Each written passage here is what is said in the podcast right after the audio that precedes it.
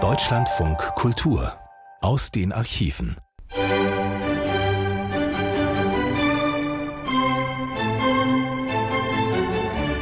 Ich bin Isabella Kohler. Hallo.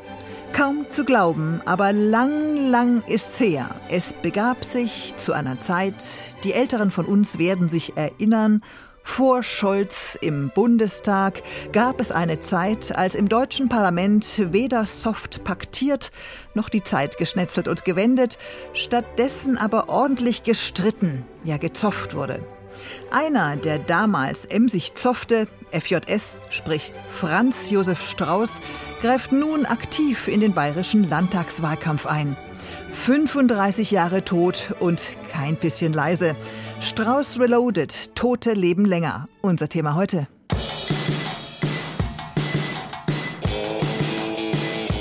Das sind doch alles diese Verbrecher und Hundsfotti und Volksverhetzer. Oh, ich kann laut und temperamentvoll reden, aber ich, ich denke sehr, sehr kühl. Und das können wir ja wohl in diesem Staat darüber streiten. Sonst wären wir alle zusammen, Sie und wir, verurteilt, unterzugehen. Im Parlament soll ja nach Meinung des Herrn Wehner mal farbig geredet werden. Da haben wir unterschiedliche, gegensätzliche Stilauffassungen. Und Sie tun es äh, mehr laut als farbig, aber ich rede jetzt auch farbig unlaut. Das ist eine äh, Gegenposition, die wir gegen Sie haben, so wie Sie eine gegen uns haben. Wir haben es gemeint. Wenn Sie das Theater so weiterführen, richten Sie sich doch nur selbst. Aber das heißt, in Zusammenhängen denken zu können und die Gabe habe ich noch nie bei Ihnen bewundert. Sie, es sei gar keine Demokratie. Noch nie ist so viel von Demokratie geschwätzt worden. Das müssen Sie vor einer höheren Macht verantworten. Müssen Sie mit Ihrem Gewissen verantworten. Wohin kommen wir denn? Will ich mal was sagen? Es gibt Irrtümer, nicht? Es gibt Fälschungen und es gibt Straußreden. Jetzt aber kommen wir zu etwas völlig anderem. Halt die Klappe, ich mache das, was ich will. Ich sehe sie schon seit längerer Zeit. Wenn schon kein Hirn haben, dann halten sie das Maul wenigstens.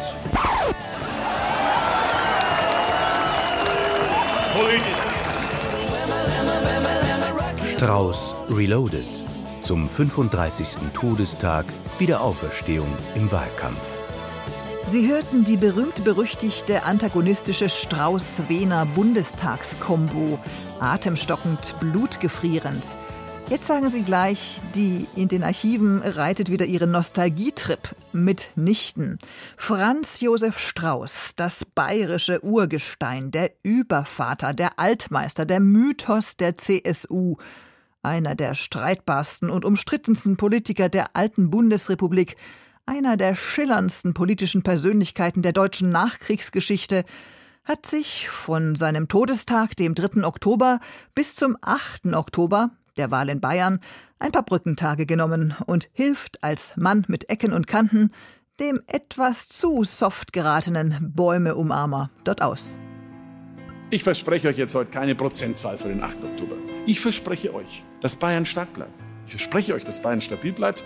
Und ich verspreche euch meinen kompletten Einsatz, alles, was ich habe, an Kraft und Liebe für Land und Partei zu geben. Ist ja süß, das mit der Liebe. Aber es geht um Wahlkampf, Betonung auf Kampf und die CSU schifft dementsprechend gerade liebevoll in den Umfragen bergab. Ja, der Strauß, der war ein Kämpfer. Er war nie unumstritten und sicher auch kein Politiker der leisen Töne, aber immerhin doch eine Persönlichkeit. Ein Mann, der ohne Maß und Mittelmaß gelebt hat. Ja, sagen wir es doch direkt. Er war der letzte britisch, pardon, bayerische König.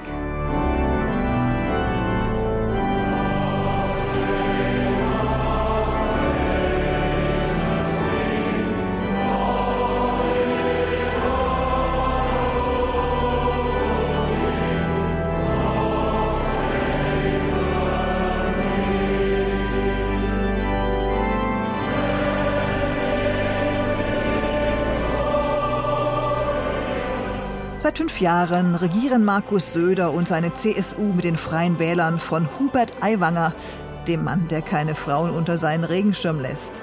Es knirschte zuweilen heftig, doch Aiwanger erscheint in diesen Tagen vor der Wahl mächtiger denn je. Flugblatt hin oder her. Söder, Aiwanger und die Machtfrage. Strauß wiederum hat sich erst gar nicht mit dem Klein-Klein abgegeben. Die Vorbilder des selbst so definierten Außenpolitikers hießen Bismarck und Kissinger. Der deutsche Politiker Franz Josef Strauß wurde am 6. September 1915 in München geboren. Er war Gründungsmitglied der CSU und seit 1961 deren Vorsitzender.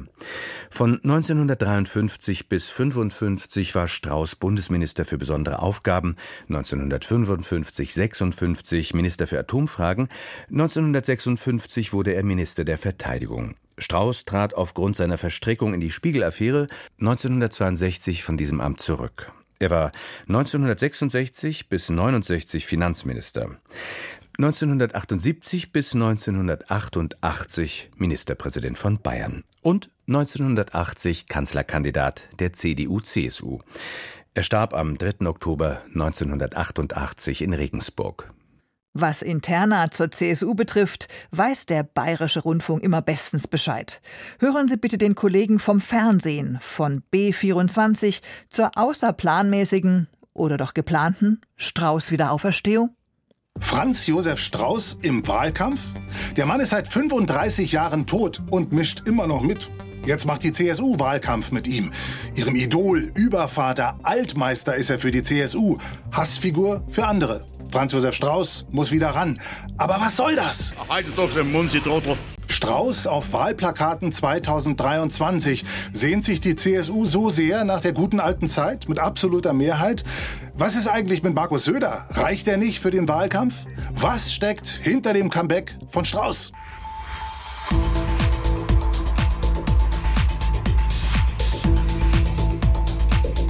Eines ist sicher, Franz Josef Strauß konnte Wahlkampf. Das erste Mal angetreten ist er 1946. Da wollte er Landrat werden in Schongau und wurde es. Es folgten vier Jahrzehnte voll echter Wahlschlachten. Strauß hat sensationelle Ergebnisse erzielt und zugleich Deutschland polarisiert. Langweilig war es jedenfalls nie mit dieser politischen Urgewalt Franz Josef Strauß. Alternative zur Politik der CSU ist Ausstieg, Abstieg, rot-grüner Faschingszug. Sein letzter Wahlkampf war 1987, die Bundestagswahl. Im Jahr darauf ist er gestorben. Und jetzt, 35 Jahre später, muss er wieder ran? Dieses Plakat wird in den nächsten Wochen vielerorts in Bayern zu sehen sein. Warum? Dafür gibt es mehrere Gründe. Der erste ist, Eifersucht. Strauß ist ein Mythos. Für bürgerlich-Konservative steht er immer noch für die gute alte Zeit. Und deshalb wollen sich viele mit ihm schmücken. Mit Strauß haben schon AfD-Freunde Wahlkampf gemacht. Die Bayern-Partei hat mit ihm geworben. Und jedes Mal ging das gegen die CSU, die das natürlich nervt. Deshalb will die CSU jetzt in diesem Wahlkampf unbedingt vermeiden, dass ihr andere ihr Idol wegschnappen. Also stellt die CSU ihren Strauß diesmal wieder selber auf. Nur wie und womit? Und damit sind wir beim zweiten Grund für die Reaktivierung von Strauß. Er stand klar gegen Radikalismus und Extremismus. Dieses Zitat von Franz Josef Strauß ist schon wichtig. Wir wollen mit rechtsradikalen Narren und Extremisten nichts zu tun haben. Übrigens, im Original von 1987 klingt das ein bisschen anders, nämlich so. Wir denken hier nicht natürlich an rechtsradikale Narren, mit denen wir gar nichts zu tun haben wollen. Klar, gegen wen die CSU das heute wieder aus der Kiste holt, gegen die AfD. Die steht in Umfragen stärker da als bei der letzten Wahl und macht der CSU deshalb Sorgen. Also Attacke mit Strauß. Der Satz auf dem Plakat ist nicht ganz so bekannt wie ein anderer. Rechts von CDU, CSU darf es keine demokratisch legitimierte Partei geben. Das Problem an diesem Grundsatz ist, er ist überholt. Die AfD sitzt heute im Bundestag und in 14 von 16 Landtagen, auch im Bayerischen Landtag. Also haben die CSU-Strategen was anderes gesucht im Strauß-Archiv und den Satz gefunden gegen die Narren und Extremisten. Dieser Satz ist übrigens eine frühe Version der sogenannten Brandmauer, die die Union heute zur AfD zieht. Nichts mit denen zu tun zu haben, wie Strauß sagt, das heißt nichts anderes als keine Zusammenarbeit. Wir sind ganz klar gegen jede Form der Kooperation mit der AfD. Und jetzt zum dritten Grund, warum Franz Josef Strauß wieder da ist. Er ist der Inbegriff des klar konservativen Politikers. Wenn man ihn sieht, dann gibt's keinen Zweifel. Jetzt wird's kantig. Die Sozialdemokraten haben nichts an Torheiten vergessen und nichts an Erkenntnissen hinzugewonnen. Sie haben, meine Damen und Herren, Ihren wirtschaftspolitischen Verstand und Ihren außenpolitischen Instinkt an der Garderobe abgegeben, den Schlüssel verlegt und nicht mehr wiedergefunden. Und daran fehlt es der CSU heute etwas. Es gibt nicht wenige, die namentlich Markus Söder für nicht wirklich konservativ halten oder jedenfalls nicht konservativ genug. Das Problem dabei ist, um die knackig konservativen Wähler werben in Bayern heute drei Parteien. CSU, AfD und Freie Wähler. Harter Wettbewerb also. Umso wichtiger ist da ein klares Profil. Und danach sucht die CSU teilweise so wie konservative Volksparteien in ganz Europa. Franz Josef Strauß soll das CSU-Profil schärfen. Auch deshalb ist er wieder da. Aber geht das auf? Ist der alte Strauß wirklich noch ein Wahlkampfkracher oder eher doch nicht? Der weiß, wofür wir stehen und dass wir das sagen, was wir denken. Dass wir das tun, was wir sagen und dass man auf uns sich verlassen kann.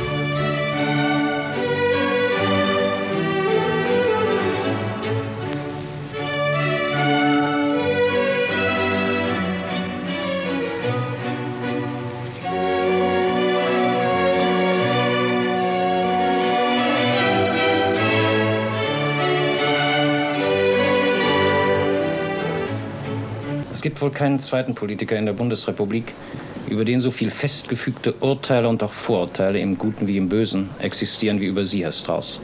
Sie gelten einerseits als der Mann, als der verdiente Mann, der die Bundeswehr in ihrer schwierigsten Aufbauphase geführt hat. Andererseits sind mit Ihrem Namen eine parlamentarische Untersuchung eines geplatzten Riesenbauunternehmens und die bisher schwerste Bonner Regierungskrise verbunden. Lassen Sie mich meinen Versuch, ein Strauß-Porträt zu zeichnen, mit der Frage beginnen, wie erklären Sie sich selbst die Hitzigkeit, die Erregung, die die öffentliche Meinung annimmt, sobald Ihr Name fällt? Vielleicht ist es eine Erklärung, wenn ich Ihnen sage, dass nach meiner Meinung meine angeblich vorhandenen Vorteile und Fähigkeiten vielleicht genauso übertrieben werden wie meine ohne Zweifel vorhandenen Nachteile und äh, Schwächen. Sie glauben, dass die öffentliche Meinung im Ganzen Sie im Guten wie im Bösen überzeichnet? Ihre Talente ebenso wie die Gefährdungen? Das wollte ich damit ausdrücken. Im Übrigen ist es wohl so, dass sich die Fantasie an eigenwilligen äh, Persönlichkeiten stärker entzündet als an äh, Persönlichkeiten, denen man weder nach dieser noch nach jener Richtung hin eine besondere äh, Farbe anmerkt. Äh. Ich darf Sie vielleicht nur mit einer Bemerkung äh, berichtigen. Es ist keine Bauunternehmung geplatzt, sondern es ist eine Fiktion geplatzt. Richtig. Richtig. Äh, Sie würden aber sagen, dass Sie von sich selber sagen, dass also Eigenwilligkeit bis zu einem gewissen Grade zu einem beherrschenden Charakterzug bei Ihnen geworden ist. Sind Sie ein eigenwilliger Mann? Das bin ich sicher. Aber auch hier sollte man nicht übertreiben. Herr Strauß, Ihre Karriere als Politiker ist sehr zügig verlaufen. Sie sind nach dem Kriege als Landrat in Schongau eingesetzt und dann gewählt worden. Jetzt aber kommen 1948 Generalsekretär der bayerischen CSU geworden, 1949 in den ersten Bundestag gewählt, dem Sie seither stets angehört haben, sind 1953 zum ersten Mal Minister, erst Sonderminister, dann Atomminister und von Oktober 56 bis Herbst 1962 Verteidigungsminister gewesen. Heute sind Sie Parteivorsitzender der CSU. Für einen Mann, der bei Kriegsende erst 30 Jahre alt war, Sie sind am 6. September 1915 in München geboren, für einen solchen Mann ist das eine wahrhaft bemerkenswerte Karriere. Ich würde gern von Ihnen wissen, wie Sie sich selbst diesen schnellen Aufstieg erklären. Darüber habe ich nie nachgedacht. Denn wenn Politiker anfangen, über ihre Karriere nachzudenken, dann ist sie meistens ohnehin schon vorbei. Sie wissen ja, dass Marx bei der Abfassung des Kapitals gesagt hat, das Ende des Kapitalismus müsse schon deshalb gekommen sein, weil er beginne darüber zu schreiben. Äh, ohne damit Prophezeiungen über Ihre Karriere abgeben zu wollen, wäre ich Ihnen doch dankbar, wenn Sie ein bisschen jetzt nachdenken würden, was denn wohl diese Karriere bewirkt haben kann. Äh, das ist eigentlich alles mehr von selbst gekommen als aufgrund von Überlegungen oder Beschlüssen. Also ich habe mich nie entschlossen, Politiker zu werden. Mein eigentliches äh, Berufsziel ich wage es vor den gestrengen Vertretern dieser Disziplin äh, zu sagen, wäre es gewesen, Professor für Geschichte äh, zu werden. So war auch mein Studium angelegt. Ich bin dann sechs Jahre beim Militär gewesen, im Westen, im Osten, Heimatkriegsschauplatz. Ich habe diesen grandiosen Zusammenbruch, ich darf es ohne Übertreibung sagen, wie viele andere äh, vorher geahnt und gewusst und in diesem Zusammenbruch die Frage gestellt, wie Millionen anderer, was jetzt? Und daraus kam eine allgemeine Überlegung, das darf sich nie mehr wiederholen. Aus Ihrem Elternhaus hatten Sie keine, Ihr Vater war Metzgermeister in München, aus Ihrem Elternhaus hatten Sie keine politische Ausrichtung mitbekommen? Oh doch, das äh, wäre ganz falsch, äh, das anzunehmen. Mein äh, Vater war, glaube ich, sogar Gründungsmitglied der Bayerischen Volkspartei im Jahre 1919 und ist einfaches Mitglied und Helfer äh, dieser Partei als Handwerksmeister in München bis zur Auflösung dieser Partei im Frühjahr 1933 geblieben. Herr Strauß, Sie waren ein junger Mann, als Hitler zur Macht kam und haben dann an der Universität München studiert. Was war denn Ihre Einstellung zum Nationalsozialismus? Wenn ich von meiner Einstellung zum Nationalsozialismus rede, äh, dann würde es sehr selbstgefällig klingen, wenn ich nicht hier meine Eltern erwähnen würde, die meine politische Haltung schon vor Beginn des Dritten Reiches, obwohl ich damals noch ziemlich jung war, 17 Jahre, entscheidend äh, beeinflusst haben. Mein Vater war das, was man einen geschworenen Gegner Hitlers, der nationalsozialistischen Weltanschauung und des ganzen Systems äh, gewesen ist. Und diese Einstellung hat sich schon so früh auf mich übertragen, äh, dass wir bereits in den Oberklassen der Schule die heftigsten Auseinandersetzungen hatten zwischen denen, die dem Stern der neuen Zeit gefolgt sind und denen, die die größten Vorbehalte dagegen hatten. Aber ich möchte ausdrücklich sagen, ich weiß nicht, was meine politische Einstellung gewesen wäre, wenn ich in einem anderen Milieu aufgewachsen wäre. Von heute aus betrachtet wirkt Franz Josef Strauß wie ein Monument aus einer völlig anderen Zeit. Einer Zeit, als Politiker noch nicht wegen einer Oktoberfesteinladung zurücktreten mussten, aber auch einer Zeit der gefährlichen Auseinandersetzungen, des Kalten Krieges und der atomaren Bedrohung.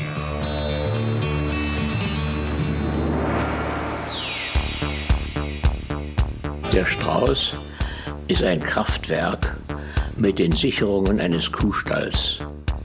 Wir stehen doch vor der Entscheidung, bleiben wir auf dem Boden trockener, spröder, notfalls langweiliger bürgerlicher Vernunft und ihrer Tugenden oder steigen wir in das bunt geschmückte Narrenschiff Utopia ein, in dem dann ein Grüner und zwei Rote die Rolle der Faschingskommandanten übernehmen würden.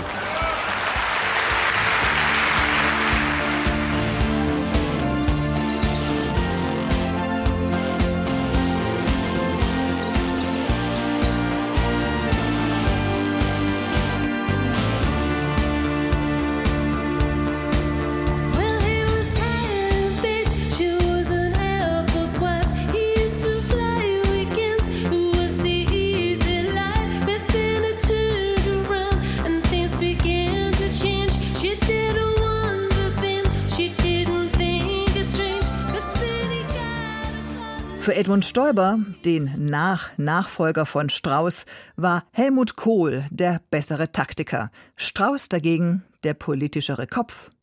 Der Mann mit dem hochbegabten Stipendium galt schon früh als ein Riesentalent in der Politik, obwohl er ursprünglich, wie gehört, ganz andere Berufspläne hatte.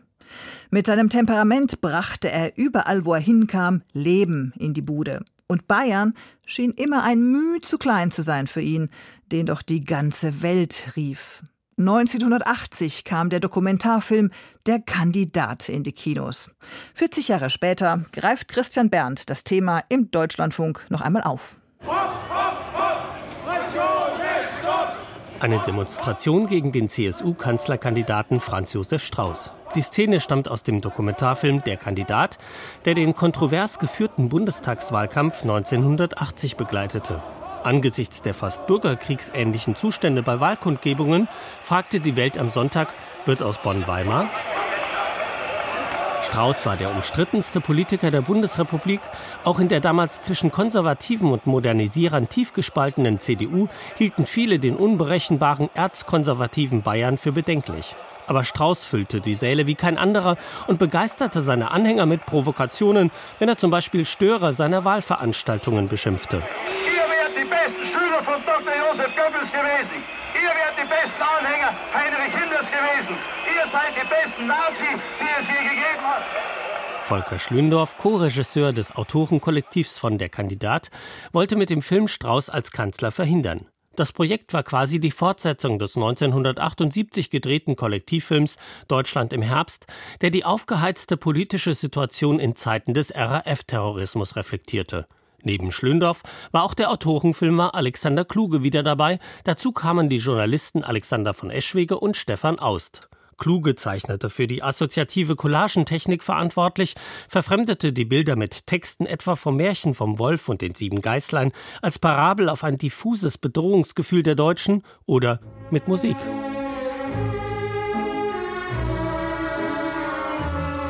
Minutenlang folgt die Kamera mit Musik aus Verdis Maskenball Strauß feierlichem Einmarsch beim politischen Aschermittwoch der CSU. Es wirkt wie die Huldigungszeremonie eines Herrschers. Die Szenen wurden mit versteckter Kamera gedreht, weil die CSU keine Drehgenehmigung erteilt hatte. Nach der Rede sieht man, wie ein erschöpfter Strauß von der Ehefrau einen Piccolo gereicht bekommt, ein fast mitleiderregendes Bild. Der Film zeichnete kein eindeutiges Bild von Strauß, entsprechend gespalten waren die Reaktionen. Aus der Rechten fanden die es empörend, wie wir mit Strauß umgegangen sind. Und aus der Linken war, ja, ihr habt den ja nicht genügend irgendwie geschlachtet. So Stefan aus dem Rückblick. Spiegel-Herausgeber Rudolf Augstein, der als Mitinhaber des verantwortlichen Filmverlags der Autoren den Film kofinanzierte, hatte Aust für die journalistische Recherche geholt. Ost rekonstruierte mit Wochenschaumaterial die Laufbahn des ehrgeizigen Politikers seit den 50er Jahren, inklusive der Skandale vom Starfighter bis zur Spiegel-Affäre. Im Grunde zeigt der Film ihn als einen Kandidaten einer vergangenen Zeit. Es ist fast wie ein Nachruf auf ihn. Nach der vielbeachteten Uraufführung des Films am 18. April 1980 stieß diese Haltung gerade in der liberalen Presse auf Kritik. Die gegenwärtigen politischen Konstellationen seien so beiläufig behandelt wie SPD-Kanzler Helmut Schmidt. Tatsächlich analysiert der Film nicht, sondern zeigt ein ironisches, fragmentarisches Stimmungsbild der politischen Situation im Land. Die willkürlich erscheinende Montage gegensätzlicher Bilder, so damals die Zeit, spiegle die Realität eines zerrissenen Landes. Die Szenerie wechselt unvermittelt von einem Fliegerball in Karlsruhe zum Gründungsparteitag der Grünen gleich nebenan, wo die Kamera verschiedene Stimmen einfängt. Darum fordern wir als erstes eine Abschaffung, das heißt ersatzlose Streichung der Paragraphen 173 bis 176, Legalisierung aller zärtlichen sexuellen Beziehungen zwischen Erwachsenen und Kindern, die Gewalt. Es ist eine der schockierendsten Szenen. Schlöndorffs Kamera sucht mit dem Blick des Insektenforschers gerne die Nebenschauplätze mit oft erhellender Wirkung. Man erlebt die Krisenstimmung am Ende der 70er Jahre. Die Ängste vor wirtschaftlichem Niedergang und Atomkrieg nahm Strauß mit seinen Warnungen vor einem drohenden Sozialismus durch die SPD und einer Bedrohung durch die Sowjetunion auf und dramatisierte sie. Sagen Sie den Menschen, dass diesmal um unser Schicksal gewürfelt wird. Sagen Sie es den Verschlafenen, Verdrossenen, Lätscherten und Lapperten in diesem Lande. Die Kombination aus kluges, verfremdender Montage, Schlöndorffs dokumentarischem Blick und Austs Reportagestil macht den Film uneinheitlich. Die Zusammenarbeit im Team verlief nicht einfach. Jeder hat für seine Teile gekämpft. Ich habe die Filmrolle unter den Arm genommen und bin mit der aus dem Schneideraum gegangen, damit Kluge nicht anschließend von sich aus noch wieder was rauskürzt. Aber gerade das Disparate gibt dem Film eine Offenheit, die ihn zum vielschichtigen Zeitbild einer Gesellschaft macht, deren Konfliktlinien sich konzentrisch in dem schillernden Kanzlerkandidaten manifestieren. Der auf Reisen auch mal den ein oder anderen Airbus verkaufte. Davon profitierte dann ja Bayerns Wirtschaft, aber auch Freunde wie Karl-Heinz Schreiber oder Holger Pfahls. Sein damaliger Referent wird später wegen Bestechlichkeit zu viereinhalb Jahren Haft verurteilt. Was Strauß wohl zum Angriffskrieg Russlands in der Ukraine gesagt hätte? Das sage ich auch denen, meine Damen und Herren, diesen Angsthasen, zum Teil bürgerlichen Feiglingen, die damals, als die Sowjetunion Gegenmaßnahmen gegen die Aufstellung der Mittelstreckenraketen bei uns ankündigte, sofort in Kriegsfurcht, in eine Angsthysterie ausgebrochen sind. Ich könnte Anrufe bedeutender Persönlichkeiten der deutschen Wirtschaft darlegen, tue es natürlich nicht, nicht einmal in meinen Memoiren, in denen gesagt wird, Herr Strauß, wir stehen am Vorabend des Krieges. Nur mehr Stunden, dann bricht das Inferno über uns herein. Meine Antwort war, das Inferno ist bereits hereingebrochen in Ihrem Hirn, aber nicht in der, in der militärpolitischen Lage.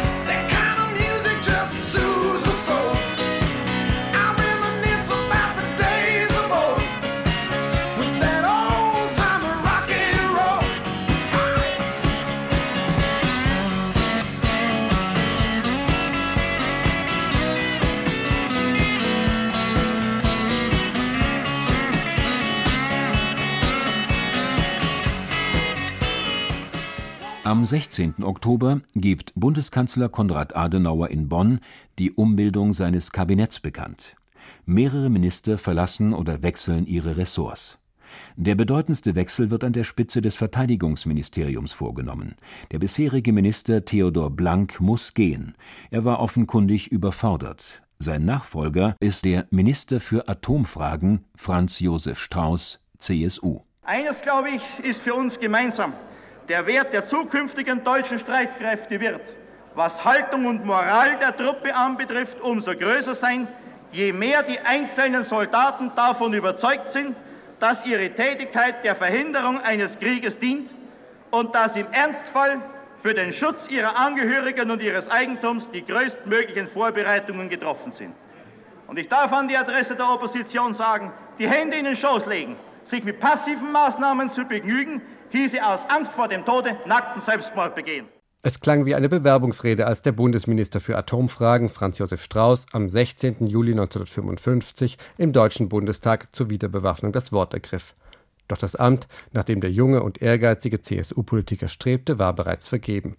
Einige Wochen zuvor erst war der Gewerkschaftsfunktionär Theodor Blank zum ersten Verteidigungsminister der Bundesrepublik Deutschland ernannt worden, und Konrad Adenauer hatte dem jüngsten Mitglied seines Kabinetts mitgeteilt, Herr Strauß, nehmen Sie zur Kenntnis, solange ich Kanzler bin, werden Sie nie Verteidigungsminister. Doch Adenauer sollte seine Meinung schnell ändern. Schon im Sommer 1956 wurde deutlich, dass der geplante Aufbau einer Armee von 500.000 Mann in nur drei Jahren nicht zu verwirklichen war. Blank musste gehen und wurde am 16. Oktober 1956 durch Strauß ersetzt.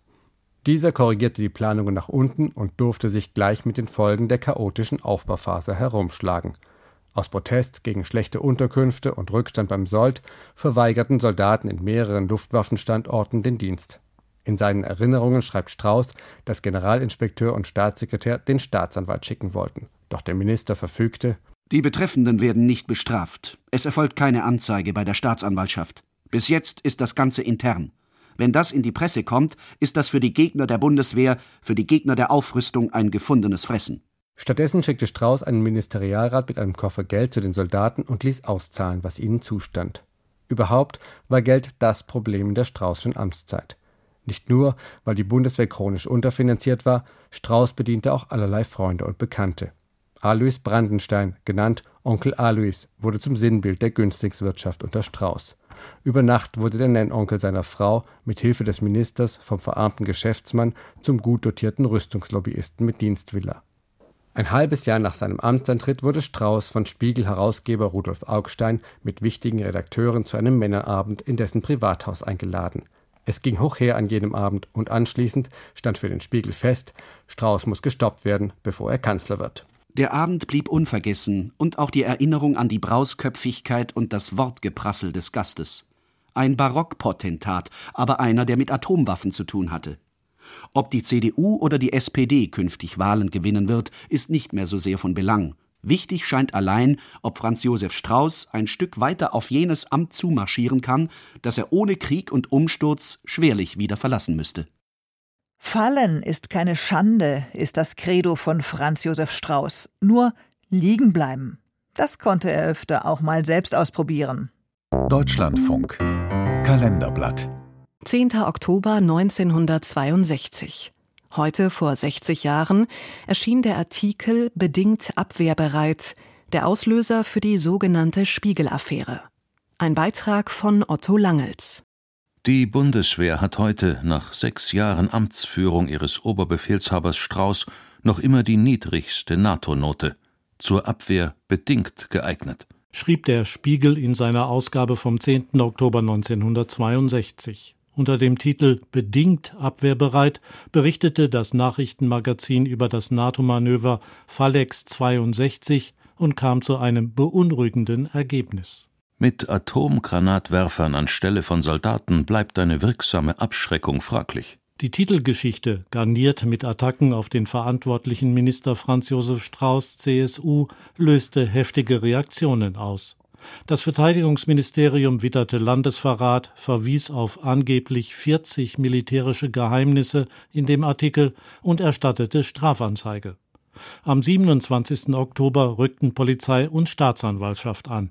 Hans-Detlef Becker, Verlagsleiter des Spiegel. Am heutigen Mittag um kurz nach zwölf ist der Herausgeber des Spiegel, Herr Rudolf Augstein, verhaftet worden. Ferner sind unsere Geschäfts- und Redaktionsräume in Hamburg und Bonn teils versiegelt bzw. unter Bewachung gestellt und teils durchsucht worden. Zugleich wurden die Chefredakteure sowie die Autoren des Artikels Hans Schmelz und Konrad Ahlers in Hamburg und Bonn und sogar rechtswidrig in Spanien festgenommen. Ferner sind die Privatwohnungen des Herausgebers Herrn Augstein und der Redakteure durchsucht und auch Unterlagen mitgenommen worden, unter anderem ein Schulaufsatz von Herrn Augstein, den man im Schreibtisch fand. Die Räume des Spiegel in Hamburg blieben vier Wochen lang verschlossen.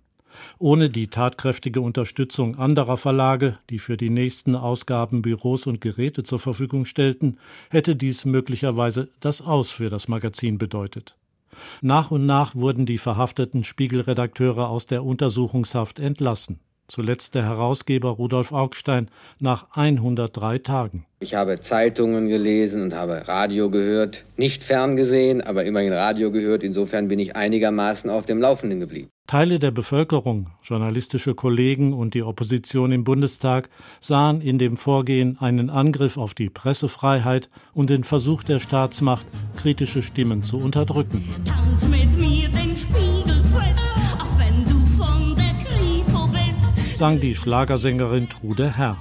In Hamburg gingen Studenten, Professoren und Gewerkschafter auf die Straße. Raus, rein, Baustein, raus! Raus, rein, Baustein, raus! Die Demonstranten machten Franz Josef Strauß für das verantwortlich, was als Spiegel-Affäre in die bundesdeutsche Geschichte eingehen sollte, zumal Strauß und Augstein eine ausgeprägte politische Feindschaft verband. Doch zunächst stellte sich Bundeskanzler Konrad Adenauer hinter seinen Minister. Wir haben einen Abgrund von Landesverrat im Lande. Ich sage das. Aber den Beweis für den angeblichen Landesverrat blieb der Kanzler schuldig. Ohne die rechtlichen Ermittlungen abzuwarten, griff Adenauer das Magazin an. Wenn von einem Blatt systematisch um Geld zu verdienen Landesverrat betrieben wird, Drei Tage lang debattierte der Bundestag Anfang November über die Spiegel-Affäre. Dazu erklärte Verteidigungsminister Franz Josef Strauß Ich wusste nicht, was kommt, ich wusste nicht, wann es kommt, ich wusste nicht, gegen wen es kommt und so weiter. Bald stellte sich jedoch heraus, dass Strauß die Strafaktion veranlasst, ohne Wissen des Justizministers gehandelt und das Parlament belogen hatte. Die Spiegel-Affäre entwickelte sich zur Regierungskrise. Die FDP-Minister erklärten ihren Rücktritt.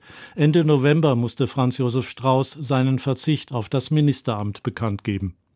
Das Verfahren wegen Landesverrats verlief im Sande. 1965 urteilte der Bundesgerichtshof, dass keine Beweise für einen wissentlichen Geheimnisverrat vorlagen. Bei Strauß dagegen von Einsicht keine Spur. Im Gegenteil. Später schrieb er Ich bin damals behandelt worden wie ein Jude, der es gewagt hätte, auf dem Reichsparteitag der NSDAP aufzutreten. Welche Vermessenheit und welche Verdrehung der Tatsachen, aber bereits vier Jahre später war er wieder Bundesminister. Ungeachtet dessen war der Ausgang der Spiegel-Affäre ein Sieg für die Pressefreiheit.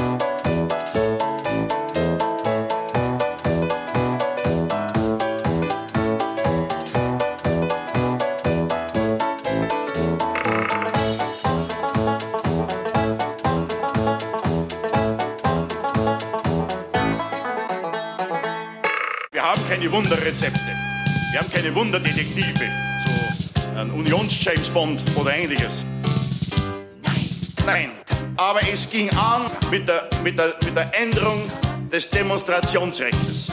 Seit alles, was sich heute in der Terrorszene an Haupttätern herumtreibt, ist früher einmal bei gewalttätigen Demonstrationen oder gewalttätigen Hausbesetzungen bereits polizeilich bekannt geworden.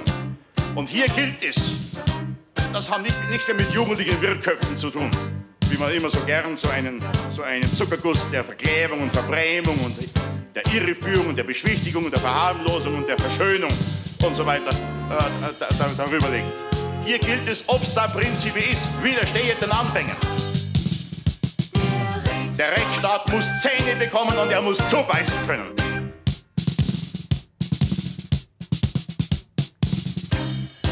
Wir kennen ja offen, dass ich die Änderung, eine Änderung des Haftrechts für dringend nötig halte. Man darf ich den Richter nicht ohne weiteres ermöglichen, dass bei dringendem Verbrechensverdacht, wenn derselbe eine feste Hausnummer hat und wenn es nur auf einem Zelt angebracht ist, der wieder unverzüglich in Freiheit gesetzt wird. Hier gilt es. Der Rechtsstaat muss Zähne bekommen und er muss zubeißen können.